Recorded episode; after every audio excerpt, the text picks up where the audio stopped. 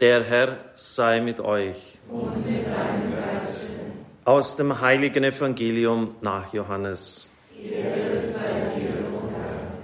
In jener Zeit hoben die Juden Steine auf, um auf Jesus zu steinigen. Jesus hielt ihnen entgegen. Viele gute Werke habe ich im Auftrag des Vaters vor euren Augen getan. Für welches dieser Werke wollt ihr mich steinigen? Die Juden antworteten ihm, wir steinigen dich nicht wegen eines guten Werkes, sondern wegen Gotteslästerung. Denn du bist nur ein Mensch und machst dich selbst zu Gott. Jesus erwiderte ihnen, heißt es nicht in eurem Gesetz, ich habe gesagt, ihr seid Götter? Wenn er jene Menschen Götter genannt hat, an die das Wort Gottes ergangen ist, und wenn die Schrift nicht aufgehoben werden kann, dürft ihr dann von dem, den der Vater geheiligt und in die Welt gesandt hat, sagen, du lästerst Gott, weil ich gesagt habe, ich bin Gottes Sohn? Wenn ich nicht die Werke meines Vaters vollbringe, dann glaubt ihr mir nicht. Wenn ich sie aber vollbringe, dann glaubt wenigstens den Werken, wenn ihr mir schon nicht glaubt. Dann werdet ihr erkennen und einsehen, dass in mir der Vater ist und ich im Vater bin. Wieder wollten sie ihn festnehmen, er aber entzog sich ihrem Zugriff. Dann ging Jesus wieder weg auf die andere Seite des Jordan, an den Ort, wo Johannes zuerst getauft hatte, und dort blieb er. Viele kamen zu ihm. Sie sagten, Johannes hat kein Zeichen getan, aber alles, was Johannes über diesen Mann gesagt hat, ist wahr. Und viele kamen dort zum Glauben an ihn. Evangelium unseres Herrn Jesus Christus. Los sei dir, Christus.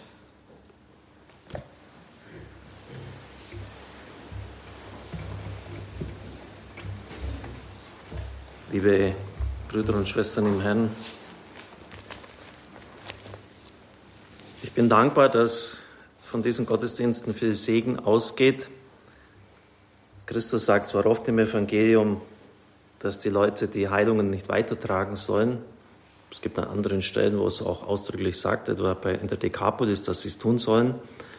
Und er tut dies vor allem deshalb, weil die Leute nur der Heilung wegen kommen. Aber er möchte ja das, was er vom Vater der ganzen Menschheit zu sagen hat, weitergeben und dann hören sie gar nicht mehr zu. Und deshalb, wenn er, besonders wenn er spektakuläre Heilungen gemacht hat, sagt er etwa bei Leuten, die blind waren, sag's nicht weiter. Und sie tun es trotzdem. Und er kann sich nur noch an einsamen Orten aufhalten. Also wenn man jetzt so Zeugnis ablegt, ist das nicht äh, gegen eine Weisung des Herrn. Ich habe sogar manchmal erlebt, dass manche Krankheiten dann wiedergekommen sind, weil die Leute Gott nicht die Ehre gegeben haben. Weil sie einfach nur für sich behalten haben. Also äh, einfach auch die Einladung, wenn solche Geschenke vom Herrn gegeben werden, es auch ruhig an den anderen weitergeben. Ich habe jetzt nur mal eines herausgesucht von dem, was beim letzten Heilungsgottesdienst am 3. März passiert ist. Bitte weitergeben an mich. Während des Heilungsgottesdienstes ab 19 Uhr dachte ich mir, schade, dass beim Durchgehen des gesamten Körpers die Zähne nicht erwähnt wurden. Also ich habe da die Gelenke, habe ich gebetet über den kranken Kopf und die Herzkranke und dann die Zähne habe ich übersehen. Naja. Trotzdem war meine Zahnfistel am nächsten Morgen überraschenderweise plötzlich am Abheilen. Ich war gerade beim Zahnarzt und er sagte mir, nachdem er das Röntgenbild gesehen hat, dass der Zahn sicher gezogen hätte werden müssen mit der Folge eines Implantats. Aber die Fistel sei unerklärlicherweise verschwunden und der Zahn sei gerettet. Und dann legt halt die Frau dar, dass das sehr teuer ist und dass die Krankenkasse das nicht ersetzt und dass sie sehr, sehr dankbar hierfür ist. In dieser Weise sollen wir Gott die Ehre geben. Es gibt kein Geheimwissen, äh, was man, dass man da bestimmte Gebete beten muss und dann stellt sich die Wirkung unabdingbar ein. Aber es sind doch Gebete, die ich von Profis sozusagen gelernt habe, abgeschaut habe. Und ich werde das heute vielleicht mal ausnahmsweise laut beten. Bei der Wandlung über das Brot in der Kraft und im Auftrag Gottes wandelt ihr Schöpfungsgesetze den Leib des Kranken zur Genesung und zur Heilung. Das bete ich oft bei solchen Gottesdiensten im Stillen, weil man soll nicht da an diesen heiligen Stellen dazwischen quatschen. Da müssen einfach die Leute selber sich Gedanken machen und sich selber hineinlegen, dass sie und ihr Leben gewandelt werden. Aber heute mache ich es mal laut. Oder beim Blut nach der Wandlung über, das Kost, über den Wein. In der Kraft Gottes wandle ich dich, Blut des Kranken, durch das Blut Christi zu heilem Blut.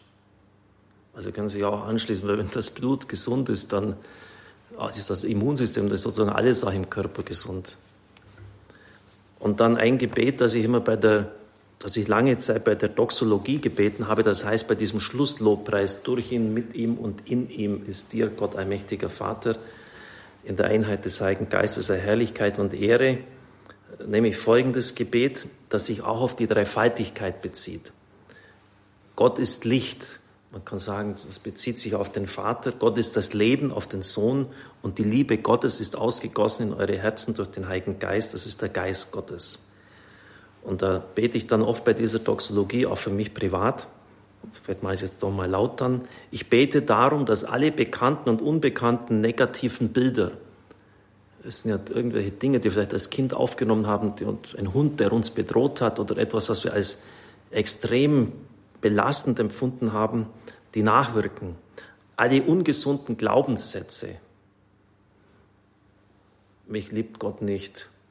Ich tauge eh nichts.